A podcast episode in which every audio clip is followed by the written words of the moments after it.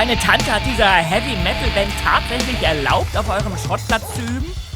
Von wegen, Zweiter. Sie wusste nicht, worauf sie sich da einlässt.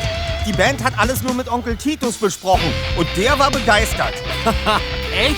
Das ist ja der Hammer. Dein Onkel steht auf Heavy Metal.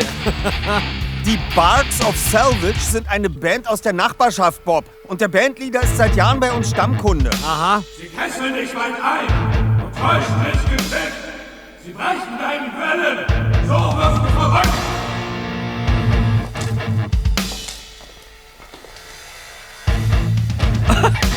Seht doch! Mrs. Jonas kommt aus dem Haus. Sie eilt schnurstracks auf die Band zu. Oh, jetzt gibt's Ärger. Ja. Halt! Aus! Aus! So geht das nicht sofort aufhören! Schluss mit der Höllenmusik! Just, deine Tante sieht ja richtig wütend aus. Mein Mann hat Ihnen zwar erlaubt, hier Ihre Proben abzuhalten, aber die Mittagspause ist und bleibt mir heilig. Bis 15 Uhr will ich nichts mehr hören. Ist schon gut, Madame. Wir haben verstanden. Dann sind wir uns ja zumindest in diesem Punkt einig. Verflixt. Oh, das darf doch nicht wahr sein. Was hast du denn, Bob? Das blonde Mädchen da am Hoftor. Ist das nicht Olivia Parker? Die war doch auf der Mount Loretta Mädchenschule.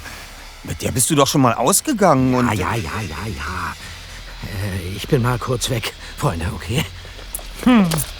Bob macht die Biege und Olivia kommt zu uns. Hallo. Äh, können wir dir helfen? Das hoffe ich doch. Äh, Bob ist ziemlich weg. Ich meine, er ist gerade äh, sehr nicht da. Sehr nicht da? Vielleicht ist das auch ganz gut so. Er und ich hatten letzten Sommer einen ziemlichen Streit. Danach haben wir uns nicht mehr gesehen. Demnach willst du gar nicht zu Bob? Diese Karte hier wollte ich eigentlich wegwerfen, aber dann habe ich sie irgendwie doch behalten. Die drei Detektive.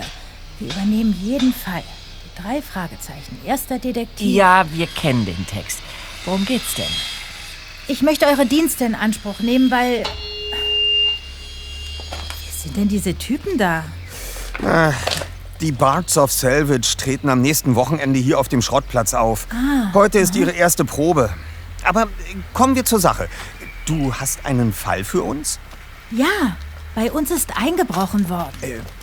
Wo genau? Wann? Und unter welchen Umständen? Bei uns zu Hause. 34 Hillside Drive, Rocky Beach. Aha. Der Einbruch fand gestern zwischen halb neun und zehn am Abend statt. Da war niemand von uns zu Hause. Und was wurde entwendet? Nichts. Das ist ja das Seltsame. Der Einbrecher hat etwas dagelassen. Normalerweise lassen Einbrecher doch etwas mitgehen. Stimmt. Aber in diesem Fall hat er einen benutzten Coffee-to-go-Becher auf unseren Esstisch gestellt. Äh, Was sagt denn die Polizei dazu? Meine Mutter will die Polizei nicht einschalten. Es gab keine Einbruchsspuren. Auch die Aufzeichnungen unserer Sicherheitskameras haben nichts Verdächtiges gezeigt. Das ist allerdings seltsam. Meine Mutter glaubt, dass unser Hausmädchen den Becher nach dem Putzen vergessen hat. Es waren nämlich Schmierstreifen von einem Scheuermittel oder sowas dran. Aber Marcella schwört, dass sie es nicht war. Hast du den Becher noch? Na klar, in Sachen Spurensicherung kenne ich mich aus. Ich habe ihn extra hier in diesen Frischhaltebeutel getan.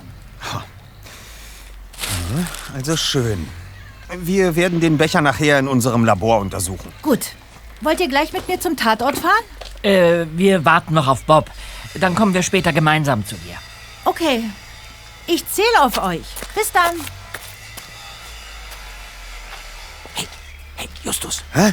Justus. Ja. Ist sie weg? Entspann dich. Du kannst wieder aus deinem Versteck rauskommen. Oh, weia. Auf die könnte ich wirklich gern verzichten. Feigling. Ja, ausgerechnet du musst das sagen. Ach, bleib locker, Bob. Zudem wäre es gut, wenn du Olivia künftig wieder gegenübertreten könntest. Sie ist jetzt unsere Klientin. So ein Quatsch. Hier geht's doch nur um Kaffeebecher. Ihr habt nur zugesagt, weil ihr mich ärgern wollt. Wir Oder? übernehmen jeden Fall, Bob. Das ist unser Motto. Oder hast du etwa Angst? Angst? Sehr witzig. Weswegen hattet ihr euch denn überhaupt gestritten? Äh, ja, nichts Wichtiges. Ähm, außerdem habe ich das auch äh, vergessen. Klar, wer es glaubt, wird selig.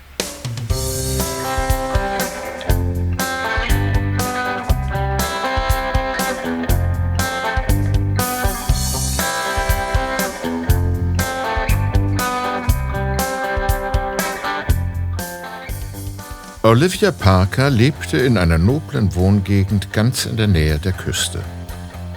Das Grundstück war von einer hohen Mauer umgeben und man musste am Tor einen Code eingeben, um hineingelassen zu werden.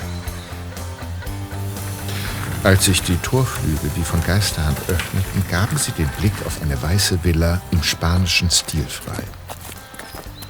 An der Haustür begrüßte Olivia Bob mit einem unterkühlten Lächeln und führte die drei Detektive in einen lichtdurchfluteten Raum mit einer modernen Kochinsel, hinter der sich ein riesiges Esszimmer erstreckte.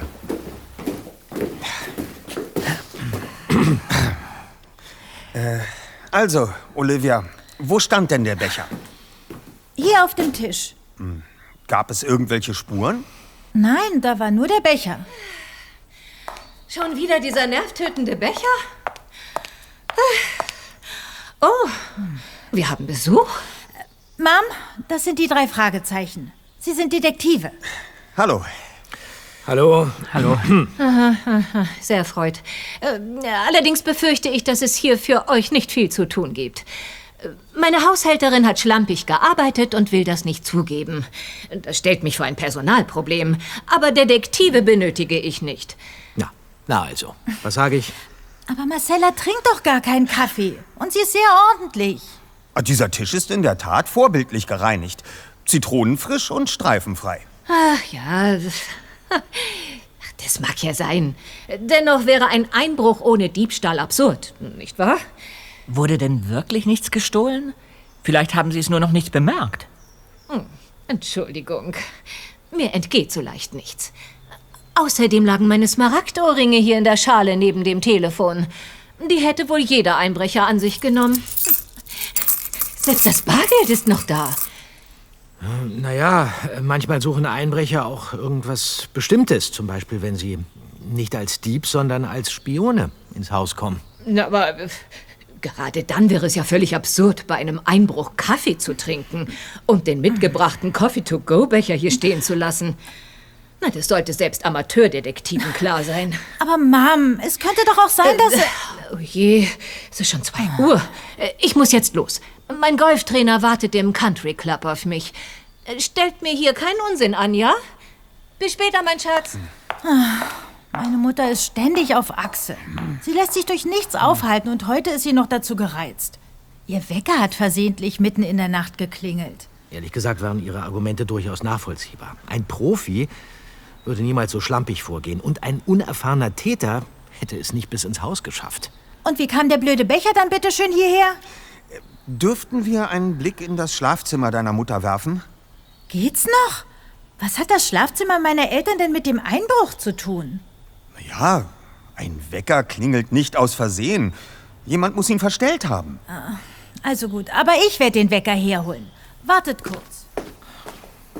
Justus, hier gibt es keinen Fall. Noch. Du willst doch nur so schnell wie möglich wieder gehen. Das ist doch absoluter Quatsch. Hier ist das antike Stück. Ähm, darf ich mal sehen? Klar. Meine Mutter nutzt aber immer die Weckfunktion in ihrem Handy. Der hier ist nur als Zierde für ihren Nachttisch gedacht. Oh, verstehe. Sonst hätte sie nämlich das hier gefunden. Auf der Rückseite klebt ein Zettel. Der ist mir eben gar nicht aufgefallen. Es liegt in der Natur des Menschen, Dinge zu übersehen. Was steht denn auf dem Zettel? Das unerträgliche Ticken der Lüge hat ein Ende, wenn die Stunde der Wahrheit schrillt. Achte auf die Zeichen. Das erste weckt die Erinnerung. Das zweite bricht das Siegel der Verschwiegenheit.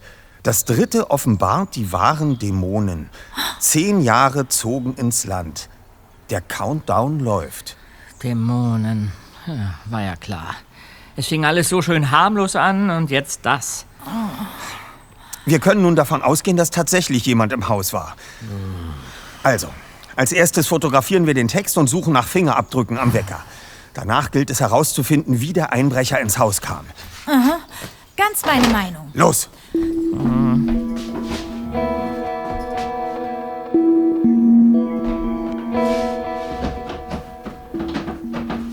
Was nun folgte, war mühsame Detektivarbeit. Doch die Suche nach Fingerabdrücken blieb ergebnislos. Anschließend sahen sich die drei Fragezeichen gemeinsam mit Olivia sämtliche Fenster und Türen an, doch sie entdeckten nichts Auffälliges. Dann führte das Mädchen die Jungen auf den Dachboden. Dort gab es eine kleine Holzleiter, die zu einer Wartungsluke führte. Peter öffnete sie, spähte hinaus und stutzte.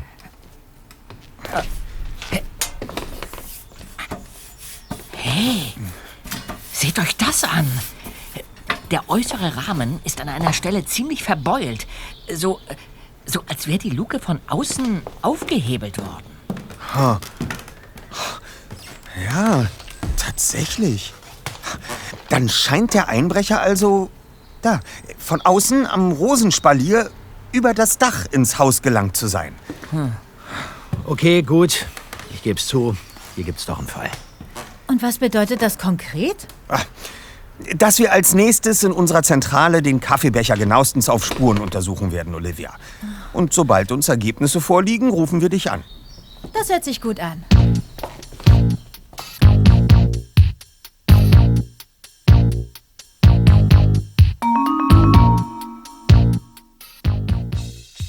Am nächsten Morgen wurde Justus von lauten Heavy-Metal-Klängen aus dem Schlaf gerissen. Es war bereits 10 Uhr und die Bards of Salvage hatten auf dem Schrottplatz soeben mit ihren Proben begonnen. Dazu vernahm er von draußen unterhalb seines Zimmerfensters laute Stimmen. Tante Mathilda schien mit einer Frau eine erregte Debatte zu führen.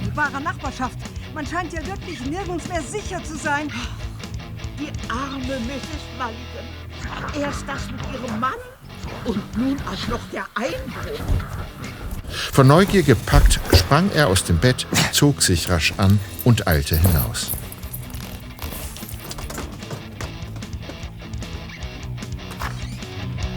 Ich zumindest werde jetzt an meiner Haustür ein weiteres Sicherheitsschloss anbringen lassen.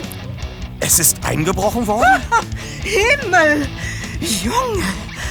Ah, Man schleicht sich doch nicht einfach so heimtückisch an Erwachsene heran. Entschuldigen Sie, Mrs. Kretschmer. Nun ja, mein Neffe. Sie erzählten gerade von einem Einbruch. Oh ja, bei Louise Mulligan. Eine ganz seltsame Geschichte. Sie hat ihren Mann gestern Nachmittag im Krankenhaus besucht und dann anschließend das Unfassbare erlebt. Jemand ist in ihr Haus eingebrochen, hat den Küchentisch aufgeräumt, abgewischt und einen Staubwedel in der Mitte platziert. Welcher Einbrecher macht denn bitte schön sauber? Das frage ich mich auch. So, ich muss jetzt los. Aber zuvor werde ich noch diese horrend laute Band genau unter die Lupe nehmen.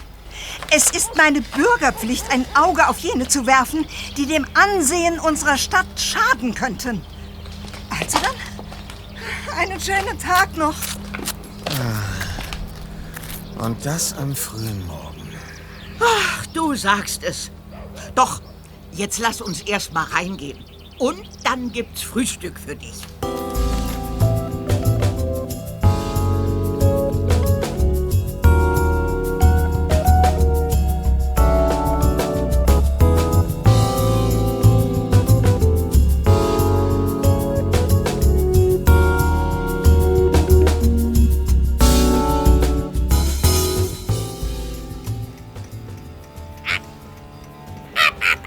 Tja, interessant. Hm. Ein weiterer seltsamer Einbruch direkt in der Nachbarschaft? Komisch. Ja, Kollegen, der Fall verdichtet sich. Nachdem ich gefrühstückt hatte, war ich bei Mrs. Mulligan und habe mit ihr geredet. Wie jetzt? Ohne uns? Mrs. Kretschmer erzählt viel, wenn der Tag lang ist. Ich wollte ihre Geschichte besser unmittelbar überprüfen. So, so, Erster. Und was hast du herausgefunden? Wie auch bei den Parkers war der Frühstückstisch abgeräumt und abgewischt. Es roch nach Zitrusreiniger. In der Mitte des Tisches lag ein Staubwedel. Hier, in der Klarsichthülle ist er. Leider konnte ich keine Fingerabdrücke sicherstellen. Dafür war Scheuermilch am Griff. Aha. Ein identisches Reinigungsmittel befand sich auch an dem Kaffeebecher aus der Villa der Parkers. Gab es bei Mrs. Mulligan auch einen klingelnden Wecker? Stell dir vor, die alte Dame hatte Angst, allein im Haus zu schlafen, weil ihr Mann gestern überraschend ins Krankenhaus eingeliefert wurde. Daher hat sie im Cliff House Motel übernachtet. Als sie dann heute früh heimfuhr, um weitere Sachen zu packen, hörte sie im Schlafzimmer den Radiowecker. Das hat ihr den Rest gegeben. Ja, das kann ich mir vorstellen. Lass mich raten, das Ding ist mitten in der Nacht angegangen. Mhm. Um zwei Uhr, um genau zu sein. Ui. Der Zettel klebte dieses Mal an der Unterseite. Ja, und was stand drauf? Exakt dieselbe Botschaft wie bei den Parkers. W wieder dieser äh, Dämonen-Countdown? Hat denn Mrs. Mulligan die Polizei verständigt? So ist es. Sie hat von Inspektor Cotter erfahren, dass der Einbruch wohl kein Einzelfall war, aber weitere Auskünfte durfte er ihr nicht geben. Ja, vielleicht sollten wir uns an Cotter wenden. Vergiss es. Ich habe ihn schon angerufen, aber er wollte auch mir keine konkreten Informationen geben. Oh, na toll. Und wo setzen wir jetzt an? Wir suchen einen Chevrolet. Genauer gesagt, einen dunkelgrünen Cavalier aus der zweiten Generation. Coupé, Zweitürer. Äh, wie jetzt? Nach meinem Besuch bei Mrs. Mulligan wurde ich auf einen kleinen Jungen im Nachbargarten aufmerksam. Er saß in einem Baumhaus und hat gestern eine interessante Beobachtung gemacht. Im Zusammenhang mit dem Chevrolet? Ja, ganz genau. Der Wagen parkte in der kleinen Querstraße neben dem Grundstück der Mulligans. Ein Mann saß darin und hat das Haus beobachtet. Dummerweise musste der Junge dann mit seiner Mutter zum Einkaufen fahren. Als die beiden zurückkamen, war der Chevrolet verschwunden. Kurz darauf kehrte auch Mrs. Mulligan von ihrem Krankenhausbesuch zurück und bemerkte den Einbruch. Das könnte allerdings ein wichtiger Hinweis sein. Ja, falls der Mann in dem Fahrzeug auch der Einbrecher ist, dann schon. Seltsam ist nur, dass jemand mit offensichtlichem Hang zu Reinigungsmaßnahmen darauf verzichtet, seinen eigenen Wagen zu waschen, da dieser ziemlich dreckig gewesen sein soll. Und konnte der Junge den Mann im Auto näher beschreiben? Na, leider nicht richtig. Nach seinen Angaben hatte er braune Haare und keinen Bart. Zu dumm auch, dass Cotter uns keine Infos geben will. Naja, um den grünen Chevrolet und weitere Einbruchshäuser zu lokalisieren, gibt es noch eine andere Methode, Kollegen. Moment. Du meinst unsere Telefon- und E-Mail-Lawine? Exakt. Wir werden sie gleich in Gang setzen. Und dann sollten wir Olivia über diesen zweiten Einbruch informieren. Ja, vielleicht kann sie Licht ins Dunkel bringen. Es ist sehr wahrscheinlich, dass es zwischen beiden Fällen einen Zusammenhang gibt. Apropos Olivia. Bob, Ja. was lief da denn nun eigentlich zwischen euch beiden schief? Ähm, ja, ich habe sie, ähm, nein, ich habe letzten Sommer ein, ein Telefonat belauscht, das sie mit einer Freundin geführt hat. Aha. Ja. Und? Ja, und äh, Olivia hat gesagt, dass sie meinen Freund toll findet. Ja, und zwar richtig toll. Was denn für ein Freund? Äh, Moment mal. Was siehst du mich denn so komisch an? Ich sehe dich nicht komisch an. Außerdem, kannst du dir das nicht denken? Äh, äh, das kommt jetzt irgendwie unerwartet. Das kann ich mir vorstellen. Naja, ich komme drüber hinweg. Schließlich ist das schon Monate her.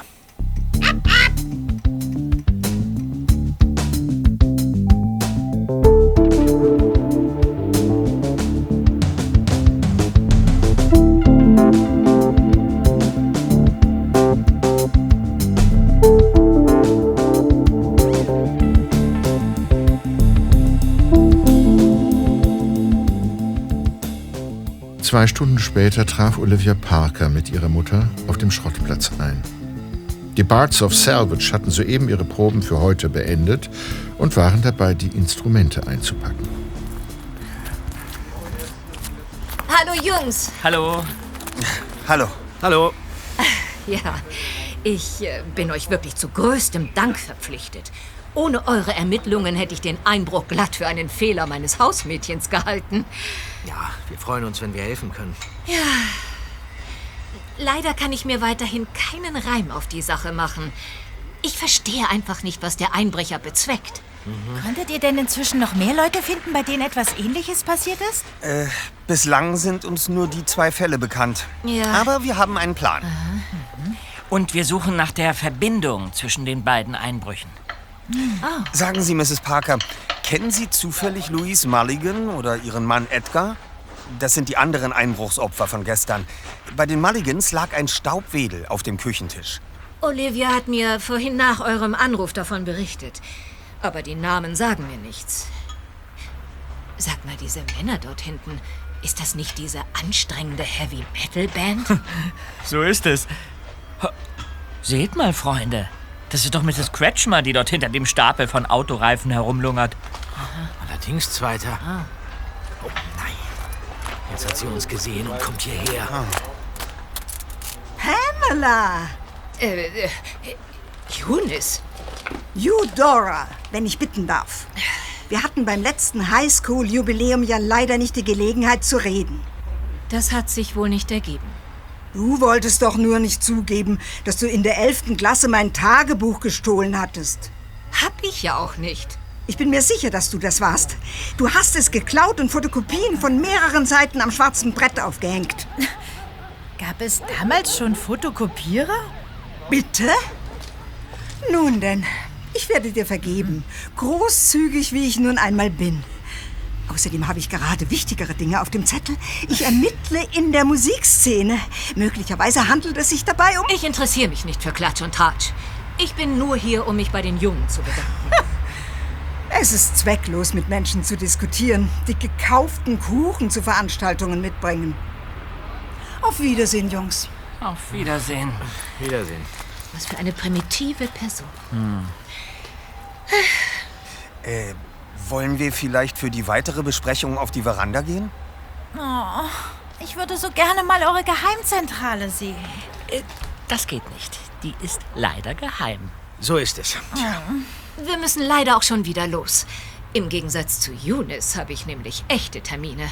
Und Olivia soll mich begleiten. Ach, immer geht es nur um dich. Geht's etwa wieder in den Country Club? Das sind nun mal Verpflichtungen. Clubmitglied ist Clubmitglied. Und was ist nun mit dem Fall?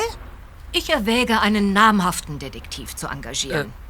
Äh, Nichts für ungut, Jungs. Aber die Sache klingt doch zu gefährlich. Und ich möchte nicht die Verantwortung dafür tragen, wenn euch etwas passiert.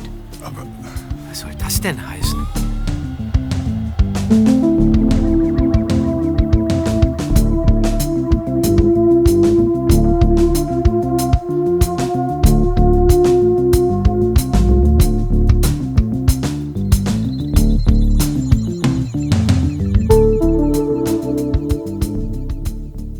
Nachdem Mrs. Parker mit Olivia den Schrottplatz verlassen hatte, suchten die drei Detektive die Zentrale auf, um zu überprüfen, ob in der Zwischenzeit schon jemand auf ihre Telefon- und E-Mail-Lawine reagiert hatte. Hallo ihr drei, hier ist Barbara, Barbara Miller. Ich melde mich auf eure Telefonlawine. Auf dem Heimweg von der Schule habe ich vorhin einen Polizeiwagen gesehen. Er stand vor der Einfahrt einer Villa. Ich war neugierig und bin stehen geblieben, bis die zwei Polizisten wieder herauskamen. Ich bin mir ganz sicher, dass die beiden sowas wie Einbrecher und total verrückt gesagt haben. Vielleicht nützt euch das ja was. Ach ja, die Adresse lautet 23 Playa Pedregosa. Das ist ganz in der Nähe vom Hillside Drive. Auf dem Namensschild am Tor stand PG Swift. Bis dann! Ui, na bitte. Das ist doch schon mal was.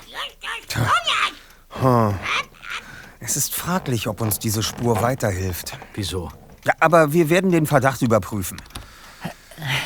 Und hier im E-Mail-Posteingang, da ist auch schon eine Nachricht.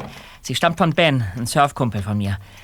Er hat von seiner Oma gehört, dass bei ihnen in der Nachbarschaft ebenfalls eingebrochen wurde. Auch dort hat der Einbrecher sauber gemacht. Hat Ben auch die Adresse des Einbruchsopfers angegeben? Äh, nein, das nicht, aber äh, diesbezüglich will er noch mal bei seiner Oma nachfragen. Bestens. Ach, verflixt es, gleich 4 Uhr. Ich habe Tante Mathilda versprochen, heute noch den Computer im Büro zu reparieren. Naja, sei es drum. Dann besichtigen wir den Tatort an der Playa Pedregosa morgen früh. Vielleicht finden wir dort einen Hinweis, der uns weiterbringt. Okay.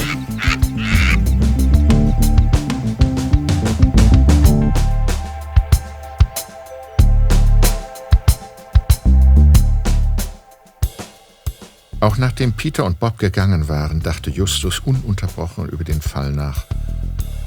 Als er endlich den Computer wieder zum Laufen gebracht hatte, rief er erneut bei Olivia an. Sie freute sich, von ihm zu hören. Es muss eine Verbindung zwischen den Einbruchsopfern geben, Olivia. Sagt dir zufällig der Name P.G. Swift etwas? P.G. Swift? Und ob? Ich kenne ihn aus dem Country Club. Falls es in Rocky Beach so etwas wie eine Promi-Szene gibt, gehört er dazu. Aha. Mm, Er macht Sendungen über amerikanische Geschichte, sammelt Cadillac-Oldtimer und hat vor kurzem sogar ein Originalmotorrad der US-Armee aus dem Zweiten Weltkrieg ersteigert. Ach, Ständig tut er so, als würde ihm der Club persönlich gehören. interessant. Interessant wäre jetzt nicht das Erste, was mir zu ihm einfällt. Weltfremd passt besser zu Mr. Swift. Ich meine eher die Tatsache, dass du ihn kennst. Wir werden ihn morgen befragen. Vielleicht hilft es, wenn ich mitkomme. Ich könnte ihm sagen, dass ihr Fans seid und Autogramme möchtet. Darauf springt er garantiert an. Das klingt nach einem sinnvollen Vorgehen. Ich rufe dich morgen zurück, nachdem ich mit Bob und Peter darüber gesprochen habe. Einverstanden? Alles bestens, so machen wir es. Nur eins noch. Ich bin heilfroh, dass ihr an der Sache dranbleibt, obwohl meine Mutter ja dagegen ist. Das hat vorrangig etwas mit Detektivehre zu tun, Olivia. Denn schließlich bist in diesem Fall ja du unsere Auftraggeberin. Genau das wollte ich hören.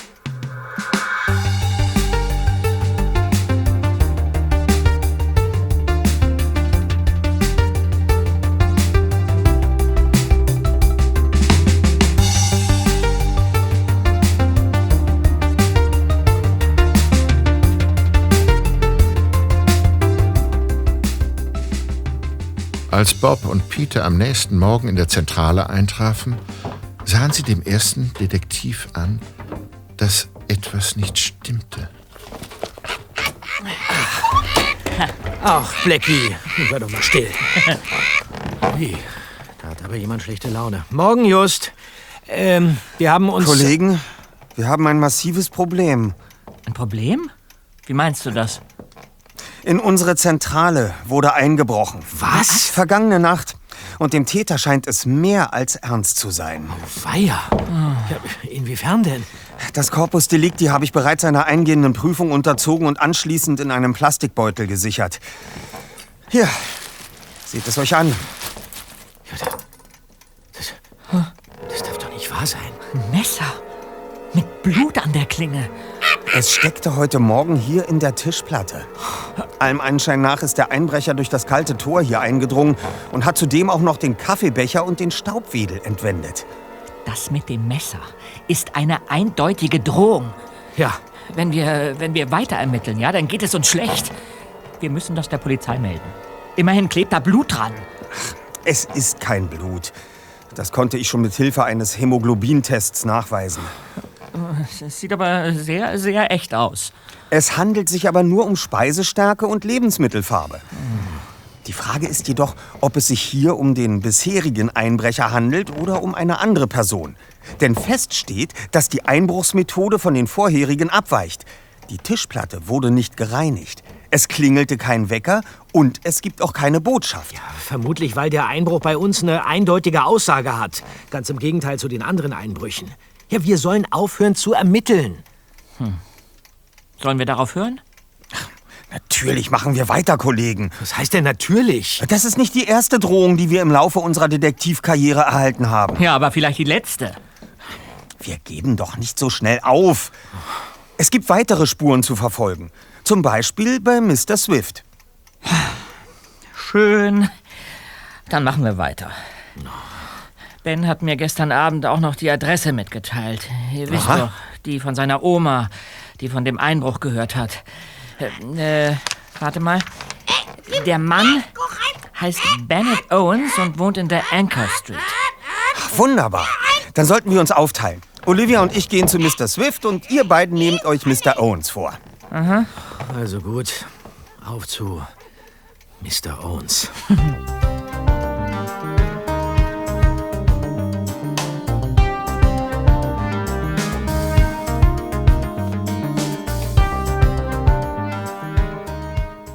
Als die drei Detektive am späten Nachmittag wieder in der Zentrale zusammentrafen, waren ihre Ermittlungen von Erfolg gekrönt.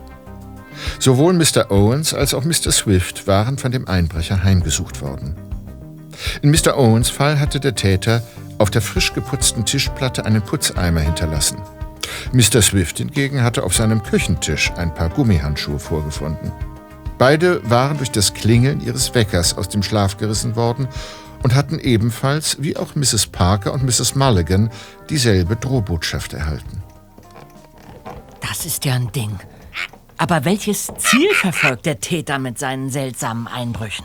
Ja, interessant ist, dass uns auch Mr. Owens erzählt hat, dass er bis vor zehn Jahren ebenfalls ein Mitglied in dem Country Club gewesen ist. Dem Mr. Swift und auch Olivias Mutter angehören. Ganz genau. Ja.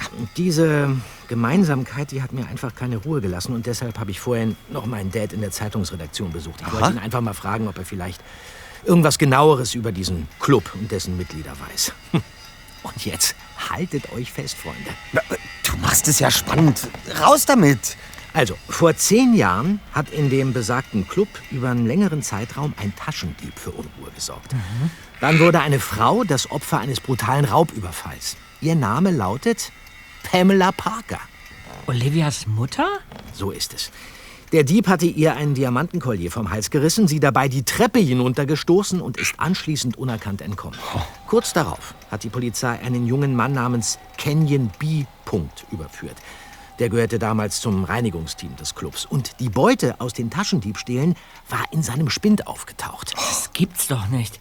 Äh, du hast dir doch sicherlich gleich die Zeitungsberichte aus der Zeit vorgeknöpft.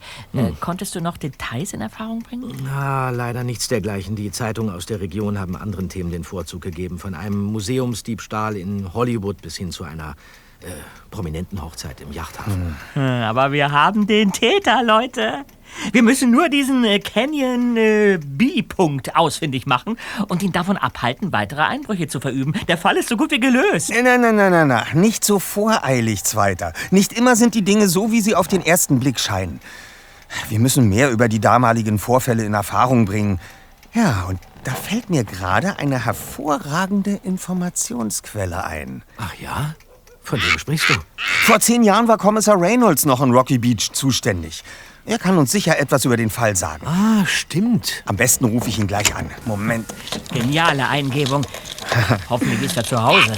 Schalt den Verstärker an. Ja, ja.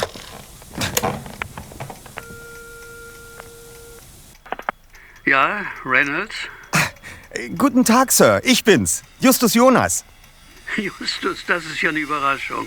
Von dir ja. und deinen beiden Detektivkollegen habe ich ja schon lange nichts mehr gehört. Äh, was treibt ihr denn so? Ach, wir sind noch immer aktiv, Sir. Und das ist auch der Grund meines Anrufs. Na dann, dann lass doch mal hören. Der Fall, in dem wir gerade ermitteln, liegt bereits zehn Jahre zurück. Es handelt sich dabei um den Raubüberfall im Country Club in Rocky Beach. Können Sie sich an den Fall noch erinnern? Nun werd mal nicht kess, junger Mann. Obwohl ich inzwischen in Rente bin, funktioniert mein Gedächtnis noch immer einwandfrei. Seltsam, dass du mich gerade zu diesem Vorfall befragst. Wie meinen Sie das? Ich, ich traf damals kurz nach dem Raubüberfall im Country Club ein und hatte sofort das Gefühl, dass da etwas nicht stimmte. Ja, inwiefern? Die Taten passten nicht zusammen. Aha. Jemanden brutal zu überfallen und dabei eine Treppe runterzustoßen, ist eine andere Größenordnung als Taschendiebstahl. Aber die Beweislast reichte dem damaligen Richter aus, um den jungen Mann zu einer mehrjährigen Gefängnisstrafe zu verurteilen. Wissen Sie denn noch, wie der Täter hieß? Na sicher doch. Es ist alles in meinem Kopf abgespeichert. Der Mann hieß Kenyon Brookside. Und Sie hatten Zweifel daran, dass er die Tat verübt hatte? Nicht nur ich. Auch der Hausmeister in dem Club, ein gewisser Bernie, Bernie Walters, legte damals seine Hand dafür ins Feuer, dass Brookside unschuldig sei. Ja? Der Barmann hingegen, der zur Tatzeit hinter dem Tresen stand, war vollends anderer Meinung. Aha. Von allen Clubmitgliedern ging er mit Brookside am härtesten ins Gericht. Äh, wissen Sie auch noch seinen Namen? Du willst mich wohl einer gründlichen Gedächtnisprüfung unterziehen, was, Justus? Der Mann hieß Mulligan, Edgar Mulligan. Ach. Er war damals etwa in meinem Alter und äh, müsste sich daher, wie ich, inzwischen im Ruhestand befinden. Äh, hast du sonst noch irgendwelche Fragen? Denn ehrlich gesagt möchte ich das Baseballspiel im Fernsehen nicht verpassen. Äh, kein Problem, Sir. Mit Ihren Auskünften haben Sie uns mehr als geholfen.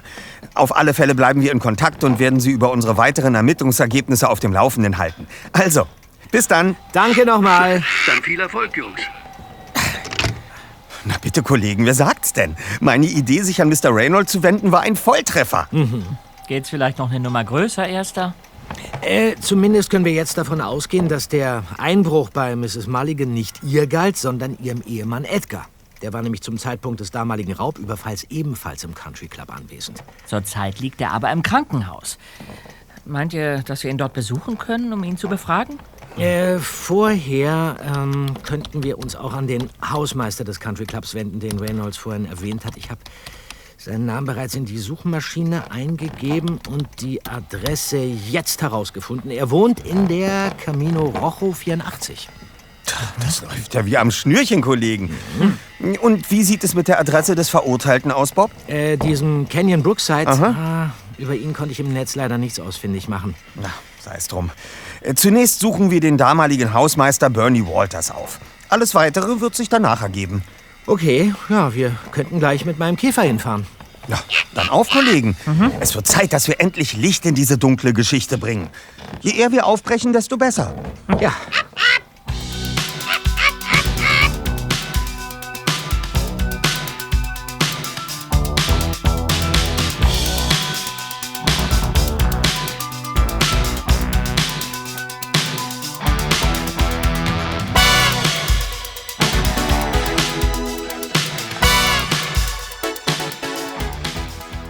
Die Sonne stand schon tief, als die drei Detektive sich mit Bobs Käfer in die Küstenberge aufmachten.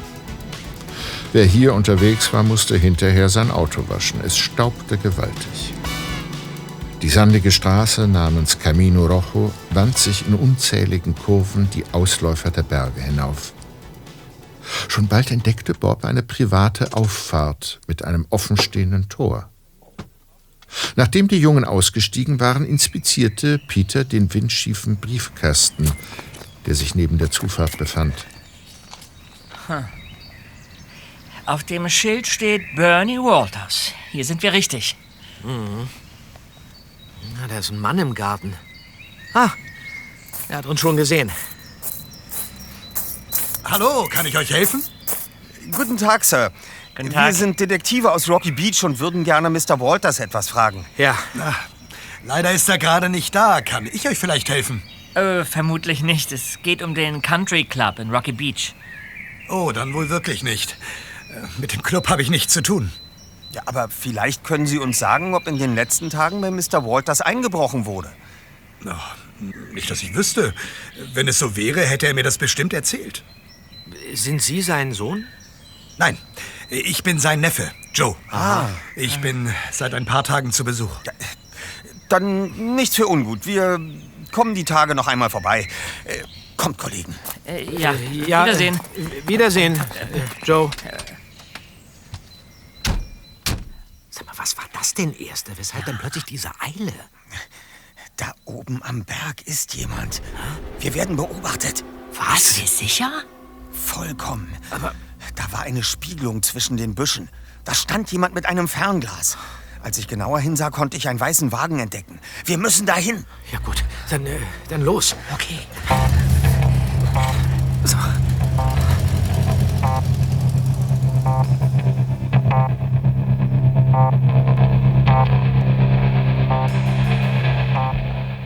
Bob trat das Gaspedal durch und fuhr mit halsbrecherischer Geschwindigkeit die schmale Bergstraße hoch. Doch als die drei Detektive die Stelle erreicht hatten, die man von Bernie Walters Einfahrt aus sehen konnte, war der Beobachter bereits verschwunden. Dafür entdeckte Justus eine Staubwolke weiter unten. Und Bob gab erneut Gas. Mit sicherem Abstand ging es dann hinter dem verdächtigen Wagen her. Das Auto fuhr nach Rocky Beach und bog schließlich in eine Einfahrt. Der dritte Detektiv drosselte das Tempo.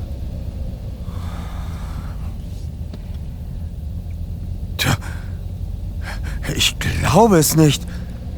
Wisst ihr, wer hier wohnt? Halt an! Ja doch.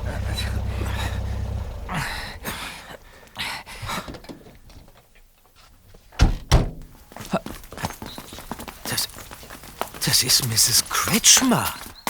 Ach. Mrs. Kretschmer? Ich, ich, ich kann jetzt nicht. Ich muss ganz dringend das Abendessen zubereiten. Ich bin schon viel zu spät dran. Madame, wir müssen dringend mit Ihnen sprechen. Ach ja? Sie haben uns vorhin in den Bergen beschattet und sind geflüchtet, als wir Sie entdeckt haben. Das ist nun aber wirklich eine garstige Unterstellung. Ha, dann sagen Sie uns doch einfach, was Sie da oben in den Küstenbergen wollten. Na schön. Rocky Beach verkommt immer mehr. Darum setze ich mich im Frauenverein nun auch verstärkt für Heimatsicherheit ein. Und jetzt bin ich gerade an einer ganz heißen Sache dran. Erzählen Sie. Ich habe diese Band auf eurem Schrottplatz seit Tagen beobachtet. Aha. Mein siebter Sinn schlug Alarm. Einer dieser Männer kam mir verdächtig bekannt vor. Ja, wen meinen Sie denn? Na, den Bassisten natürlich. Er trägt eine graue Perücke, die ihn älter macht. Aber als er sie nach einer Probe im Wagen abnahm, habe ich ihn mit seinen braunen Haaren wiedererkannt. Der Bassist. Ja, natürlich, der Mann, den wir eben in den Bergen besucht haben. Er ist ein Krimineller. Sein Name ist Canyon Brookside. Er war im Gefängnis. Ein gefährlicher Einbrecher ist er. Einer, der auch vor brutalen Raubüberfällen nicht zurückschreckt. Ich habe es damals aus erster Hand von Mrs. Mulligan erfahren. Ihr Mann hat eines seiner Verbrechen so gut wie live miterlebt. Im Country Club. Genau. Und ich habe diesen Mann mal für eine Gartenparty des Frauenclubs engagiert. Stellt euch das nur vor. Alle waren begeistert, weil er so nett war und für den guten Zweck auf seine Gage verzichtet hat. Dabei wollte er uns nur ausrauben. Brookside ist der Bassist von Bards of Salvage. Er hat die ganze Zeit vor unserer Nase gespielt. Wie gut, dass ich die Proben auf dem Schrottplatz überwacht habe. Ich hatte von Anfang an das Gefühl, dass diese ungehobelten Heavy-Metal-Kerle etwas auf dem Kerbholz haben. Ja. Ganz allein bin ich dem Mann gestern nach der Probe gefolgt bis zu diesem Grundstück am Camino Rojo. Dort scheint er in einem Wohnwagen zu hausen. Leider musste ich die Beschattung abbrechen, da ich noch einen Termin habe. Haben Sie bereits mit jemandem über Ihre unglaubliche Entdeckung gesprochen? Leider konnte ich Mrs. Mulligan in ihrem Hotel nicht erreichen. Dafür habe ich alle Leute gewarnt, von denen ich weiß, dass sie Mitglied im Country Club sind. Es ist ja nicht erwiesen, dass Mr. Brookside ein Verbrecher ist, Mrs. Kretschmer. Na, hör mal. Er ist verurteilt worden und saß im Gefängnis. Und dahin muss er auch zurück. Doch nun muss ich mich dringend um das Abendessen kümmern. Bleibt wachsam, Jungs. Ich werde es auch sein. Das ist ja schon ein starkes Stück. Der Verurteilte von damals ist der neue Bassist von Bards of Salvage und wohnt ausgerechnet bei Bernie Walters in den Bergen. Ja, vorhin kam mir der Mann auch irgendwie bekannt vor, aber ohne das Bühnenoutfit und ohne Perücke konnte ich ihn gar nicht zuordnen. Wir müssen dringend mit ihm reden. Ich will unbedingt wissen, ob Brookside hinter den Einbrüchen und den Briefen steckt oder ob jemand anderes die Ereignisse von damals für seine Zwecke benutzt. Ja, aber ich muss jetzt nach Hause. Ja, und ich muss noch unseren Rasen mähen, das habe ich meiner Mom fest versprochen. Na gut, dann treffen wir uns eben später. Ähm, heute Abend um neun auf dem Schrottplatz. Einverstanden, Kollegen? Ja, Alles klar.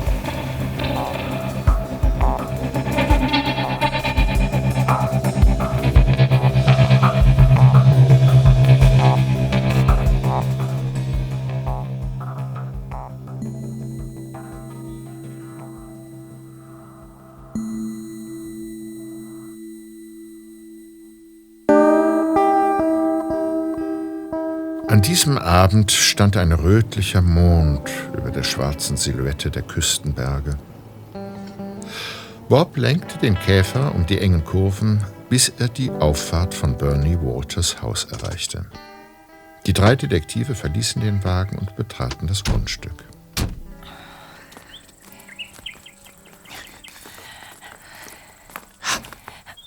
Seht euch das an. Vor der Garage steht ein grüner Chevrolet. Und dazu noch ziemlich eingestaubt. Das ist der Wagen, nach dem wir suchen. Jede Wette, Kollegen. Im Haus brennt kein Licht. Dafür aber in dem alten Wohnwagen dort drüben. Mir nach! Gut. Leise.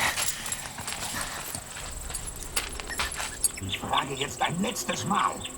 Ich will wissen, wo die Beute ist. Still, Kollegen. Welche Beute? Ich bin kein Dieb. Ah, von wegen. Sie haben mich damals im Country Club beraubt und jetzt wollen Sie mich erpressen. Sie irren sich. Außerdem hat die Polizei alle Wertgegenstände gefunden und an die Besitzer zurückgegeben. Weiß der Geier, welcher Teufel sie damals in meinen Spind deponiert hat. Und nun nehmen sie endlich diesen dämlichen Motorradhelm ab. Ich will wissen, wer sie sind. Und ich schlage noch mal zu, wenn Sie nicht endlich auspacken. Lassen Sie mich in Ruhe. Oder Sie werden es noch bitter bereuen. Lassen Sie Ihre leeren Drohungen. Glauben Sie, ein paar hämische Wortspielchen zum Thema Uhr jagen mir Angst ein? Beweis es, dass ich nicht lache. Einer wie Sie kann mich doch nicht erpressen. Ich will niemanden erpressen. Es sollte nur ein Weckruf sein. Für den eigentlichen Täter. Und das soll ich glauben, ja? Haben Sie Mrs. Parker damals die Treppe runtergestoßen? Sind Sie jetzt vollkommen irre geworden? Das waren Sie doch selbst. Ich bin unschuldig. Also schön. Dann auf die harte Tour. Ich werde die Wahrheit aus Ihnen herausprügeln. Nein! Nicht! Das müssen wir verhindern. Los, Kollegen! Aufhören! Sofort! Ja. Wer seid ihr denn? Das Grundstück ist umzingelt. Die Polizei ist bereits auf dem Weg. Zur Seite! Der Kerl haut ab! Hinterher! Ach, verdammt! Sollen wir mit dem Käfer Ach, hinterher? Den holen wir nicht mehr ein, Bob. Komm zurück, Peter! So ein Mist. Um ein Haar hätte ich ihn zu fassen gekriegt. Da. Mr. Brookside kommt aus dem Wohnwagen. Ihr seid zur rechten Zeit gekommen, Jungs. Mr. Brookside, ist alles in Ordnung? Es geht schon. Aber ohne euch wäre das schlimm ausgegangen. Dieser Mann mit dem Motorradhelm. Wir haben alles mit angehört. Er will die Beute von damals wieder haben. Stimmt. Und ich habe wirklich keine Ahnung, was er meint. Ich vermute, dass er das Diebesgut aus dem Country Club sucht.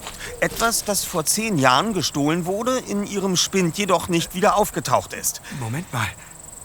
Ich kenne euch doch. Ihr seid doch die Jungs vom Schrottplatz. Ja, richtig. Wir sind Detektive und über die Geschichte von damals bestens informiert, Mr. Brookside. Sie wurden vor zehn Jahren nicht nur wegen des Diebstahls verurteilt, sondern auch dafür, Mrs. Parker von der Treppe gestoßen zu haben. Ja, nun scheint es aber, als wäre das jemand anderes gewesen. Wenn ich nur wüsste, wer. Man hat mir das damals alles einfach in die Schuhe geschoben. Ich hatte gerade das Männerklo im ersten Stock geputzt, als draußen ein Schrei ertönte. Ich lief auf den Flur und als ich an der Treppe ankam, lag die Frau schon unten. Aha. Danach haben plötzlich alle gegen mich ausgesagt. Niemand hat mir geglaubt. Außer Bernie. Mit ihren Einbrüchen, den Botschaften und dem Bluff mit den angeblichen Beweisen wollten sie den wahren Verbrecher aus der Reserve locken, um endlich ihre Unschuld beweisen zu können. Das haben wir eben mit angehört. Warum haben Sie nach Ihrer Freilassung keinen Detektiv beauftragt? Ja, wovon denn? Seit ich aus dem Knast bin, schlage ich mich mit Gelegenheitsjobs durch. Ich besitze nichts außer einem alten Chevrolet und einem Koffer mit Kleidung. Oh, das klingt übel. Ja, nur Bernie hielt zu mir. Ich habe gelogen, als ich euch sagte, es wäre mein Onkel. Aha. Naja, wir sind nicht verwandt, aber er war schon früher wie ein Vater für mich und lässt mich nun hier auf seinem Grundstück in dem Campingwagen wohnen. Auch als ich im Gefängnis saß, war er für mich da. Als ich ihn dann vor ein paar Wochen besucht habe, fuhr ich am Country Club vorbei. Da hatte ich plötzlich das sichere Gefühl, dass ich nie wieder glücklich werde, wenn ich die Vergangenheit nicht in Ordnung bringen kann. Daraus ist die Idee für die Aktion mit den Einbrüchen und den Botschaften entstanden? Ja, Bernie fand, dass ich den reichen Leuten eine Lektion erteilen sollte. Sie hatten schließlich nur allzu bereitwillig gegen mich ausgesagt. Ich hingegen wollte einfach den wahren Täter finden. Aber dann... Aber dann was? Naja, eigentlich hatte ich, wie in meinen Botschaften erwähnt, noch zwei weitere Zeichen geplant. In jeder Wohnung wollte ich einen Böller hochgehen lassen und anschließend eine schriftliche Einladung hinterlassen. Eine Einladung in den Country Club. Mit der Ankündigung, dass ich dort etwas präsentieren würde. Aha. Ich wollte alle wieder dort versammeln, wo es begonnen hat. Aber anscheinend ist mir der Täter zuvorgekommen. Ah. Der Mann von heute kann nicht der Dieb gewesen sein. Sonst hätte er sie nicht nach der Beute gefragt. Er ist damals selbst bestohlen worden. Das klingt logisch. Darüber hinaus scheint der Motorradfahrer zu der Gruppe von Personen zu gehören, bei denen sie eingebrochen sind. Haben alle die Botschaften bekommen? Ja, alle, die am Abend des Überfalls im Club waren. Nur Bernie nicht. Er ist ja auf meiner Seite.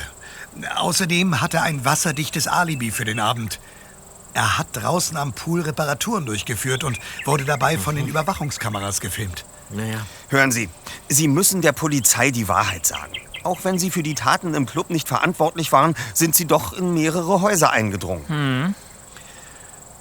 Ich muss mich wohl wirklich stellen. Ja. Ja. Wenn Sie freiwillig gestehen, sollte Sie bei der Sachlage keine schwerwiegende Strafe erwarten. Schließlich haben Sie nichts gestohlen und auch keine Sachbeschädigung begangen. Deinen Optimismus hätte ich gern.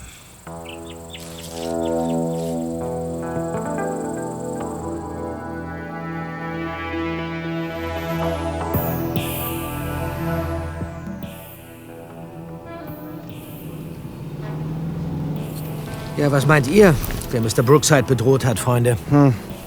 Mr. Swift besitzt zumindest ein Motorrad. Das hat uns Olivia erzählt. Eine Militärmaschine aus dem Zweiten Weltkrieg. Bingo! Vom Klang her würde das perfekt zu dem Motor passen, den wir gehört haben. Die Maschine war definitiv ein Oldtimer. Ja, dann lasst uns Mr. Swift jetzt noch spontan einen Besuch abstatten, Kollegen. Wie jetzt? Also du glaubst doch wohl nicht, dass er uns so einfach in die Garage lässt, damit wir sein Motorrad untersuchen können. Mr. Swift ist pedantisch, wenn es um seine Besitztümer geht. Ich kann mir nicht vorstellen, dass er ein heißgeliebtes Sammlerobjekt über Nacht ungeputzt stehen lässt. Gehen wir davon aus, dass er sich auf der sicheren Seite wähnt und gerade damit beschäftigt ist, die Maschine gründlich zu reinigen. Ah, Doch da ist noch etwas anderes. Und das wäre?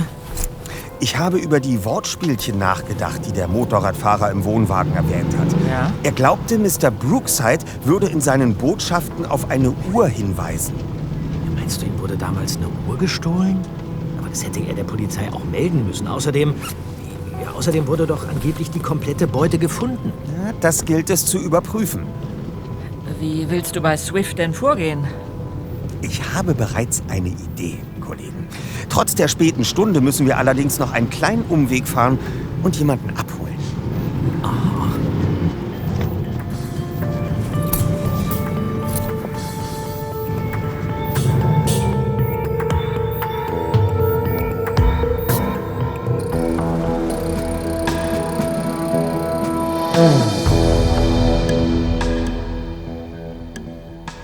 Mr. Swifts Garage war nicht einfach ein Betonklotz, sondern ein hübsches Häuschen mit riesigen weißen Toren.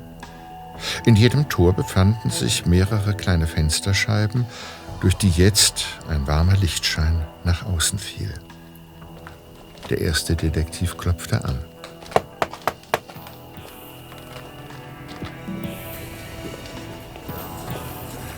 Ja, was gibt's denn?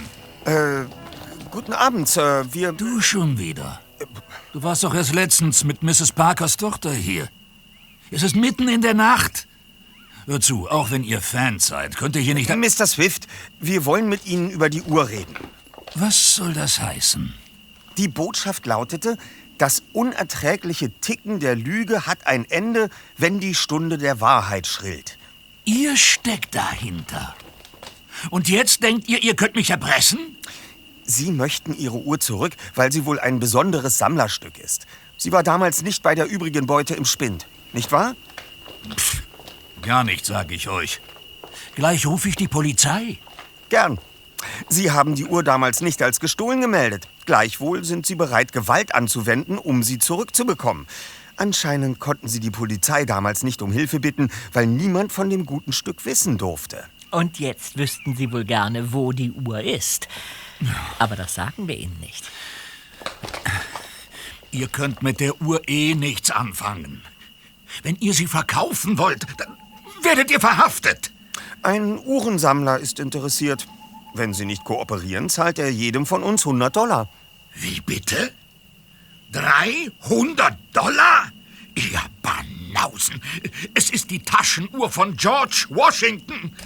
Ich muss sie wieder haben. Ich muss sie wieder haben. Ich zahle euch dafür 3000 Dollar. Die Uhr gehört in ein Museum. Nein, die Uhr gehört mir. Gebt sie mir zurück oder macht euch auf etwas gefasst. Ah, wollen Sie uns Schläger androhen? Mr. Brookside haben Sie vorhin in seinem Wohnwagen ja auch schon ein saftiges Ding verpasst. Also, dann wisst ihr ja, wie ich mit Leuten umgehe, die sich mir in den Weg stellen. Komm her, du. Er drückt Bob einen Schraubenzieher an den Hals. Nein, nicht! Hören Sie auf! Ich, ich gebe Ihnen die Uhr. Bitte lassen Sie unseren Freund los. Keine Spielchen. Ich, ich, ich, ich, ich hab sie dabei. Moment. Ich riskiere einen Angriff erst da. Oh, oh. Da! Ich habe den Schraubenzieher. Halt! Es ist aus. Was? Was machen Sie denn hier? Die Jungen sind nicht hier alleine aufgekreuzt. Zwar bin ich inzwischen Kommissar im Ruhestand, aber die Kollegen vom Rocky Beach Police Department werden meine Zeugenaussage dennoch sehr zu schätzen wissen. Zumal dieser besondere Fall bis in meine Dienstzeit zurückreicht. Ah, wollen Sie, wollen Sie mein Handy benutzen, um die, um die Polizei zu verständigen, Mr. Reynolds? Eine gute Idee. Das glaube ich auch. Sagen Sie den Beamten auch, dass in dieser Garage das Motorrad steht, mit dem Mr. Swift heute Abend in den Küstenbergen war, um Mr. Brookside zu bedrohen. Ja, einen schwarzen Helm und einen Motorradanzug aus Leder sollten Sie dort ebenfalls finden. Das dürfte der Spurensicherung reichen, um Mr. Swift auch die heutige Tat nachzuweisen. Ich verbitte mir das. Ich werde der Polizei einfach den Zutritt verweigern. Das macht Ihre Lage nur schlimmer. Sie sollten also besser kooperieren. Suchen Sie sich schon mal die Telefonnummer Ihres Anwalts heraus, Mr. Swift.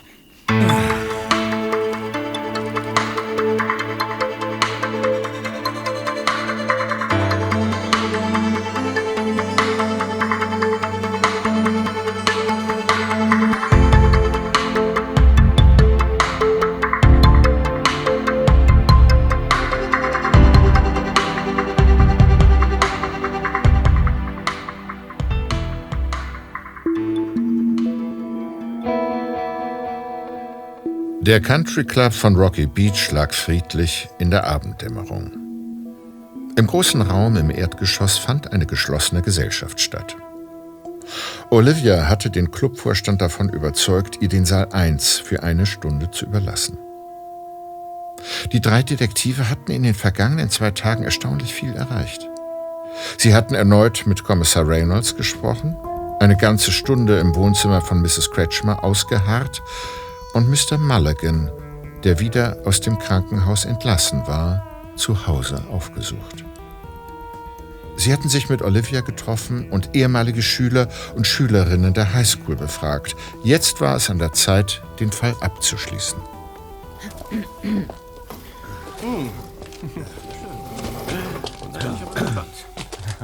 Äh, ich freue mich, dass alle Anwesenden unserer Einladung gefolgt sind und begrüße Sie aufs Herzlichste. Genau heute vor zehn Jahren befanden Sie sich ebenfalls in diesem Raum. Mr. Mulligan als Barmann, Mrs. Parker, Mr. Owens und Mr. Swift als Organisatoren des Golfturniers. Mr. Walters, der Hausmeister, befand sich draußen am Pool und Mr. Brookside war mit der Reinigung des Obergeschosses beschäftigt. Wie wir erfahren haben, ging es bei der Besprechung des Organisationsteams nicht nur um die anstehende Veranstaltung, sondern auch um mehrere Diebstähle, die damals hier im Club vorgekommen waren. Aha. Mr. Owens hatte bereits ein paar Tage zuvor verlauten lassen, dass er einen Privatdetektiv einschalten wollte. Oh. Die Leitung des Clubs war von dieser Idee begeistert. Dies bekam auch der Taschendieb mit und er erkannte, dass die Situation für ihn brenzlig werden könnte. Also setzte er alles auf eine Karte und schlug an diesem Abend erneut zu. Mit weitreichenden Folgen. Der mutmaßliche Täter wurde noch am Tatort überführt und kurz darauf zu einer Gefängnisstrafe verurteilt. Mutmaßlich? Soll das heißen, dass das Verbrechen von einer anderen Person begangen wurde? Ach, Unsinn, Owens. Der Kerl wurde auf frischer Tat ertappt und wir haben nach bestem Wissen und Gewissen ausgesagt. Ja, richtig, Edgar. Ich hatte nach dem Abend immer wieder grauenhafte Albträume von dem Sturz. Es hat mich gestärkt zu wissen, dass der Schuldige hinter Gittern sitzt. Nun hören Sie doch, was der Junge zu sagen hat. Ja, danke, Mr. Walters. Wie wir wissen, wurden die Ermittlungen nach der Festnahme von Kenyon Brookside eingestellt. Aber meine beiden Kollegen und ich haben uns die Mühe gemacht, den Abend durch Gespräche mit allen Beteiligten so gut es geht zu rekonstruieren. Der Überfall fand in einer Besprechungspause statt. Das war um 9 Uhr. Mr. Mulligan befand sich hinter der Bar, wo er Mr. Owens einen Whisky servierte. Das konnte auch Mr. Owens bestätigen. Mrs. Parker ging in den ersten Stock, um dort die Toilette aufzusuchen. Ja. Mr. Swift redete kurz mit Mr. Owens und suchte danach das WC im Erdgeschoss auf. So kam es auch, dass er als erster zur Stelle war, als Pamela Parker auf der Treppe stürzte. Ja, ganz richtig. Ich lag auf den unteren Treppenstufen und rief um Hilfe. Ja. Mr. Swift kam dann schnell angelaufen und hat mir geholfen. Daraus können wir schließen, dass sich Mr. Swift zum Tatzeitpunkt im Erdgeschoss befand. Ja. Genau wie Mr. Mulligan und Mr. Owens, die sich gegenseitig ein Alibi verschaffen konnten. Hausmeister Walters betrat das Clubhaus kurz darauf durch den Haupteingang und rief im Büro die Polizei sowie einen Krankenwagen. Es kann also nur Mr. Brookside gewesen sein. Er war als einziger im ersten Stock. Und mein Collier wurde in seinem Putzeimer gefunden. Mr. Brookside war in der Tat im Obergeschoss. Ja. Aber weswegen sollte er es wagen, in genau dieser Situation zuzuschlagen? In einer Situation, in der er automatisch zum Hauptverdächtigen werden sollte. Es war die reine Gier. Er hat den Schmuck gesehen und alle Vorsicht vergessen. Ja, möglich. Ich habe meine Theorie ja bereits erläutert. Der wahre Dieb hatte Angst aufzufliegen. Ein Detektiv sollte engagiert werden und der Täter wusste, dass ihm noch jemand auf der Spur war. Jemand, der auch zu illegalen Mitteln greifen würde, um wieder an die Beute zu gelangen. Äh, Also musste ein Schuldiger her. Ein Sündenbock, der die Misere beenden würde.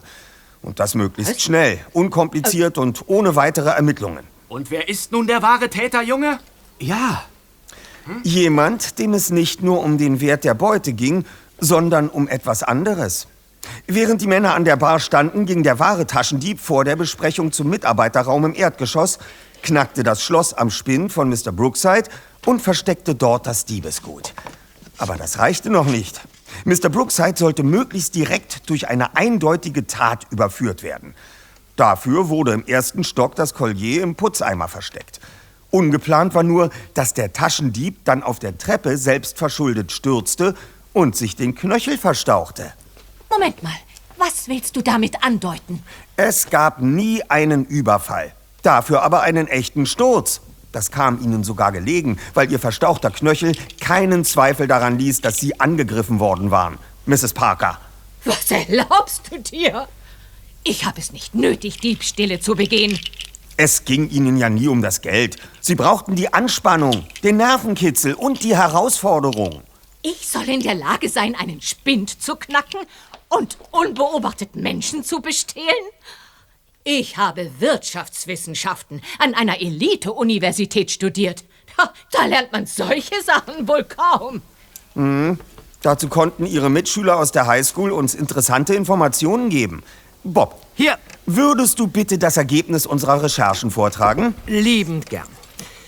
Mehrere Leute haben zu Protokoll gegeben, dass eine gewisse Pamela Parker im Abschlussjahr mit einer Haarnadel den Spind von Eudora Kretschmer öffnete, um deren Tagebuch zu entwenden.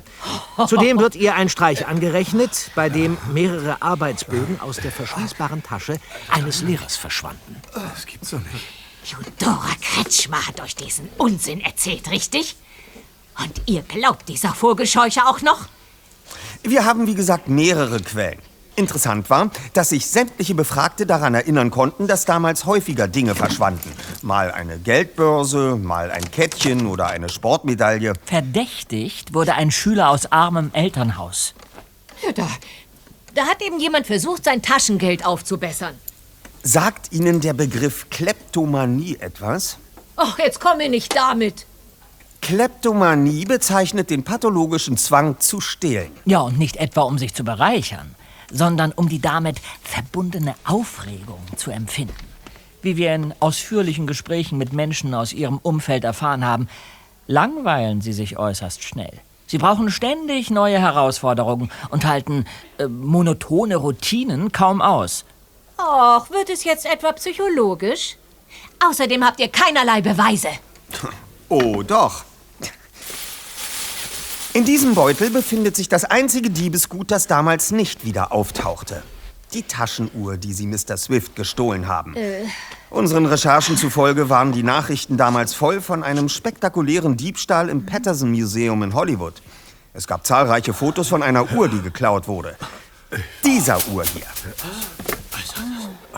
Wir gehen davon aus, dass Sie die Uhr erkannten, Madam, nachdem Sie sie gestohlen haben. Ungewollt steckten Sie plötzlich mitten in einer deutlich größeren Diebstahlsgeschichte. Immerhin war es die Uhr von Präsident George Washington, wie man unschwer an der Gravur auf der Rückseite erkennen kann. Sie hatten unbewusst einen Dieb bestohlen und mussten nun fürchten, dass dieser alles dran setzen würde, um das heikle Sammlerstück zurückzubekommen. Vielleicht hätten sie die Uhr einfach unauffällig wieder in Mr. Swifts Jackentasche gesteckt. Doch während sie noch auf den richtigen Zeitpunkt warteten, verschwand die Uhr. Boah, eine unschöne Sache, die sie vermutlich sehr unter Druck gesetzt hat. Bestimmt fragen Sie sich bis heute, wo die Uhr abgeblieben war. Dazu bitte ich nun die verantwortliche Person auf die Bühne. Olivia? Aber was hat meine Tochter damit? Ich meine. Als ich von Justus hörte, dass die Taschenuhr von George Washington mit dem Fall zusammenhängt, ist mir einiges klar geworden. Ach, gut, dass du uns die Wahrheit anvertraut hast. Diese Uhr wurde nämlich nicht nur zweimal, sondern gleich dreimal geklaut. Äh, aber bitte, erklär du uns doch, wie es vor zehn Jahren dazu kam, Olivia. Meine Mutter hatte wieder einmal keine Zeit für mich und ich habe mich gelangweilt. Darum habe ich in ihren Sachen gestöbert. Die Uhr sah so aus wie ein Teil aus einem Piratenschatz und da habe ich sie zum Spielen mit nach draußen genommen. Dabei ist mir der Deckel abgebrochen. Ich hatte so ein schrecklich schlechtes Gewissen, dass ich die Uhr vergraben habe. Sprich nicht weiter, Olivia. Ich habe mich einfach nicht getraut, meiner Mutter die Wahrheit zu sagen. Zwei Tage später hat sie unsere damalige Putzhilfe entlassen, weil sie Wertgegenstände geklaut hätte. Da habe ich Panik bekommen. Aber Ha. ich bin vor Schuldgefühlen sogar richtig krank geworden. So kam es, dass sie die Uhr nicht zurückgeben konnten, Madame. Selbst wenn sie es gewollt hätten. Das ist doch alles Unsinn. Von wegen. Wir haben die Uhr bei Ihnen im Garten ausgegraben, hinter dem Poolhaus. Was soll das schon beweisen? Ha? Außerdem wurde hier im Club nie wieder etwas gestohlen. Wie passt das mit deiner Theorie zusammen? Hm?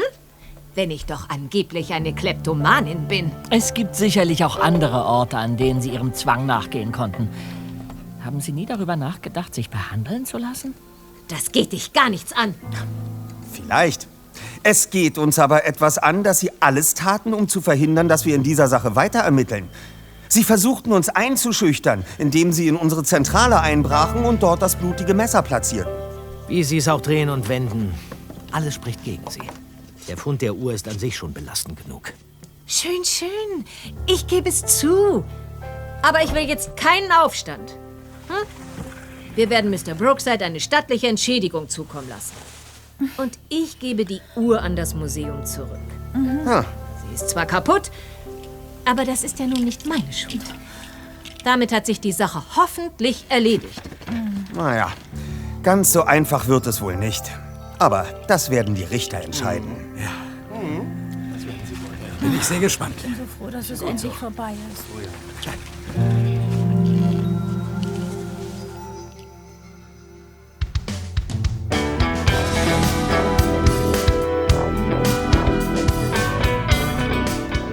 Einige Tage später stand Kommissar Reynolds gemeinsam mit den drei Detektiven auf dem Schrottplatz.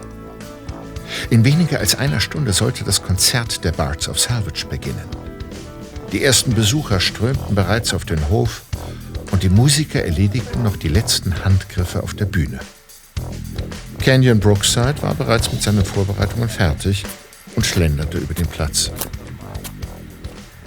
Ah, hallo miteinander. Hallo. Hallo. Hi. Ich bin froh, dass die Schuldigen überführt wurden. So kam es doch noch zu einem Zeichen.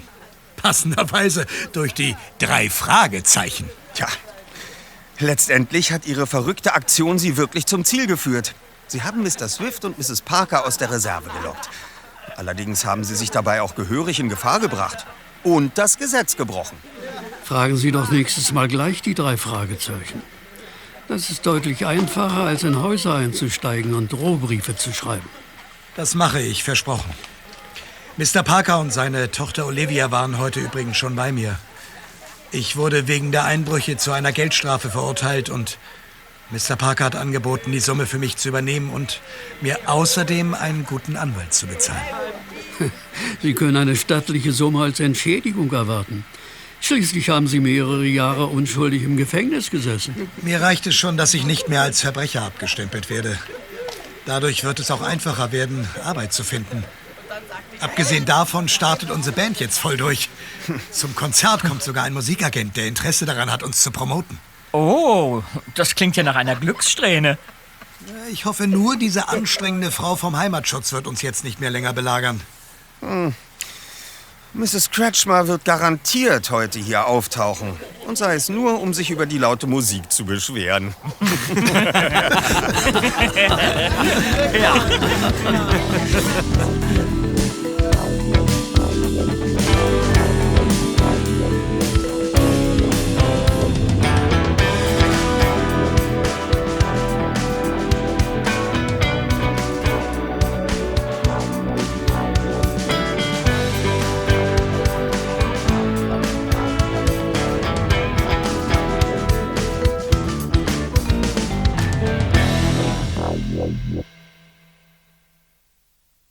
Die drei Fragezeichen im Netz der Lügen.